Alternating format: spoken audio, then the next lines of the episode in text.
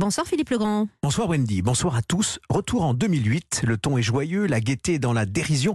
À la cérémonie des Césars, on s'amuse. Bonsoir Clémence Rochefort. Bonsoir. Rochefort, votre nom de famille, celui de Jean Rochefort, l'acteur qui a marqué le cinéma. Vous êtes sa fille à laquelle il disait à la fin de sa vie Je peux prendre ta petite menotte, ma Clémence, j'en ai besoin. Jean Rochefort faisait rire, mais l'homme s'interrogeait souvent sur le temps qui passe. Ce 22 février 2008, Jean Rochefort est sur la scène des Césars. Il tient le rôle de président de la 33e cérémonie. Les souvenirs reviennent, il se lance. Europe 1 était là. Le premier César de l'histoire des Césars, eh ben, c'était Bibi. Vous vous rendez compte C'est quelque chose quand même. La soirée était glaciale. Le président était Jean Gabin. Nous l'admirions tous et je n'avais jamais osé lui adresser la parole. Mais ce soir-là, euh, fier euh, de mon jeune César, je lui tapote timidement sur l'épaule. Il se retourne, me fusille de ses yeux bleus sans aménité. Hein, et il me dit, ah, c'est toi. J'ai cru que tu étais un journaliste, j'allais te retourner une mandale. Et voilà, il est parti de sa petite démarche chaloupée. Je n'ai jamais pu lui dire que j'étais fier d'être son contemporain.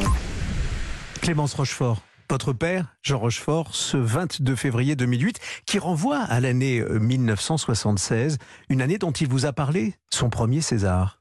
Oui, tout à fait. C'était le film de Bertrand Tavernier que La fête commence. C'était César du second rôle. Et, je pense que ça a été pour lui le début.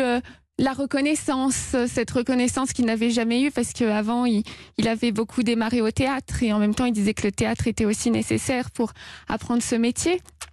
Et, euh, et vous voyez, ce, ce film, et il disait de Bertrand euh, Tavernier qu'il lui avait appris à tutoyer la caméra. Il lui, il lui a rendu euh, vraiment un grand service pour toute sa carrière plus tard. Il le disait, il était très reconnaissant.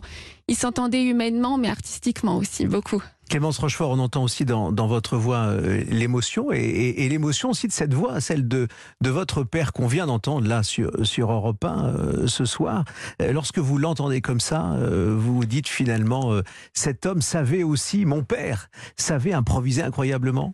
Ah oui, il avait, c'est incroyable parce qu'il disait toujours, mais je suis pas prêt. Je, me souviens de, j'étais dans la salle, il me disait, mais c'est pas possible, j'ai un peu travaillé ce texte à 6 heures du matin en me levant, mais je suis pas prêt. Et puis quand le voyait sur scène, on se disait mais c'est pas possible, euh, tu t'en sors très bien.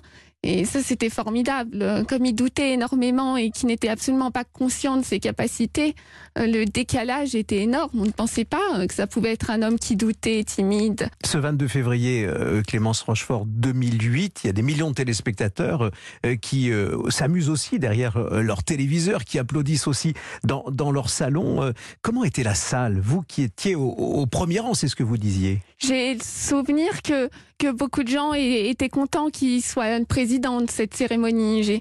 J'ai souvenir là et, et, et, j'ai souvenir de, de, beaucoup de rires et que les gens en même temps étaient émus parce qu'évidemment mon père vieillissait et il représentait un peu euh, les derniers de cette génération, les, derniers un peu quelque sorte témoignages.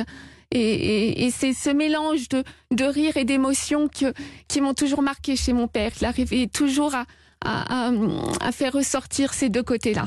Les deux côtés, puis aussi euh, une maîtrise de la langue française. C'est incroyable ça, cette, cette façon dans l'improvisation, au fond, d'être euh, proche de la langue de Molière. Il l'a toujours été, il lisait beaucoup, il écrivait beaucoup. Oui, oui, il écrivait. Et le, goût des mots, le goût du rythme, le goût du phrasé, ça comptait énormément. Euh, il regrettait de, de pas, au début, à ses débuts, de pas être assez cultivé. Donc je pense qu'il s'est beaucoup rattrapé avec le temps. Et, et, il disait qu'avant tout, euh, moi, ma, sa passion du cinéma, du théâtre, c'était vraiment euh, être dans la fiction parce que la vie réelle l'ennuyait et puis ce goût des mots, c'était beaucoup ça, son, choix de devenir comédien. Ça venait de là.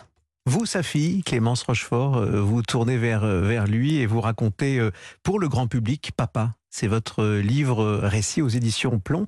il fallait qu'il soit là, il fallait que vous le racontiez autrement. pourquoi finalement Le, dire comme ça, avec vos mots aussi simples, il manquait des choses, il fallait le raconter Oui, j'avais ce besoin de, de raconter, puis dans une époque peut-être incertaine, je, j'avais, je me disais peut-être que les mots de mon père, euh, sans prétention, peuvent faire du bien à cette période euh, un peu, un peu sinistre. Quand je me promenais dans la rue, les gens lui disaient tenez bon, tenez le coup, on a besoin de vous. Et, quand j'ai sorti ce livre, les gens sont, sont très contents qu'il existait. Et puis peut-être que comme j'ai choisi le même métier que lui, c'était peut-être une façon euh, maintenant de m'autoriser à faire mon chemin, une fois que j'ai poser en quelque sorte les bases de qui était mon père. On va se quitter avec euh, une chanson. Euh, vous avez choisi de nous faire entendre ou réentendre Paris jadis, euh, Paris au fond la, la nuit, interprété car il chantait aussi par votre père Jean Rochefort et Jean-Pierre Mariel. Merci d'être venu sur Europe 1 nous raconter ce 22 février 2008. Retrouvez votre père Jean Rochefort aussi dans Papa. À bientôt. Merci beaucoup. Dans le Paris des républiques, l'accordéon nostalgique a semé bien des musiques.